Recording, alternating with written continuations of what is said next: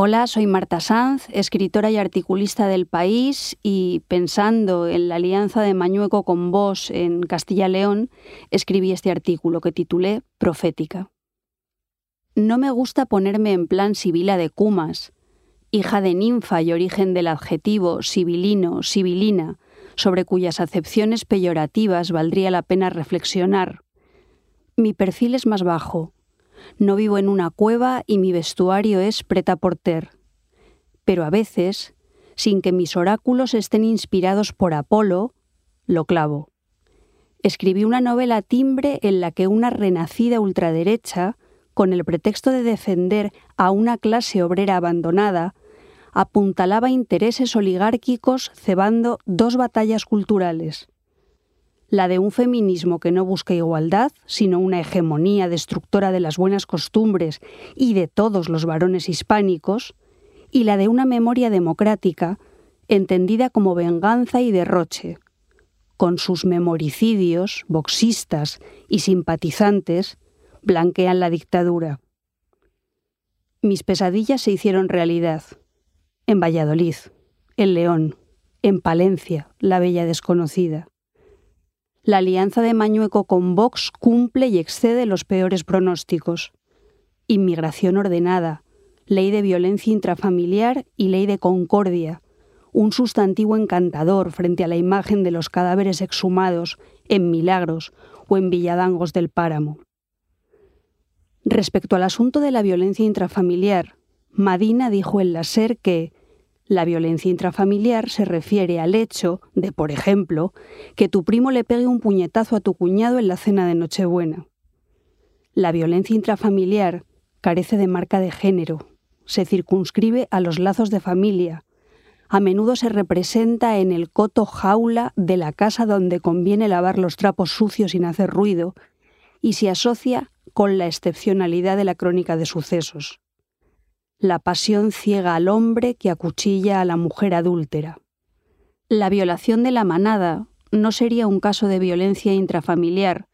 y el concepto de machismo como lacra sistémica se reduciría a pura invención de lesboterroristas furiosas. Estas situaciones se agravan cuando ciertos medios de comunicación amplifican los credos ultraderechistas por ajustarse perfectamente al sensacionalismo no solo se subrayan los casos de denuncias falsas y demás excepciones, mujer muerde perro, sino que además se vende información apelando al dolor y las partes blandas de una comunidad que se mete en la piel de una madre cuya hija ha sido violada, quemada y atropellada.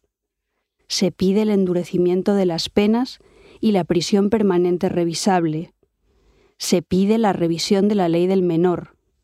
la excepcionalidad del monstruo en una sociedad bien jerarquizada, con sus relaciones de poder bien definidas, el dueño del invernadero por encima de sus recolectoras inmigrantes, papi por encima de mami, que suele ser una zorra y una mentirosa, avala la utilidad quirúrgica de separar las manzanas podridas del cesto y legitima el castigo como único bálsamo contra una violencia gratuita, espectacular, que brota por generación espontánea y solo se arregla con castraciones químicas o equivalentes. Desde el punto de vista de la derecha, hay perros rabiosos a quienes se podría aplicar la pena de muerte, pero machismo no, no hay. En una sociedad con su arriba y abajo bien definidos, solo se corrigen los efectos de las conductas desviadas como si el mal fuese algo individual y congénito, un tumor, en el lobanillo de la oreja. Pero quizá no se trate de endurecer penas ni de la ejemplaridad furiosa del linchamiento, sino de enfocar hacia las causas y legislar con la mirada puesta en educación, trabajo y economía, en la conservación de un ministerio y de una ley de igualdad contra el machismo, en la eliminación de las desigualdades en un mercado laboral que coloca a las mujeres en posiciones subsidiarias y a la vez sobreexplotadas, transformándolas en esa devaluada carne que se golpea en la alcoba y se viola por todos los orificios posibles dentro de un oscuro portal. No saben cuánto lamento clavar el salto como olímpica gimnasta y la hipótesis como sibila feminista.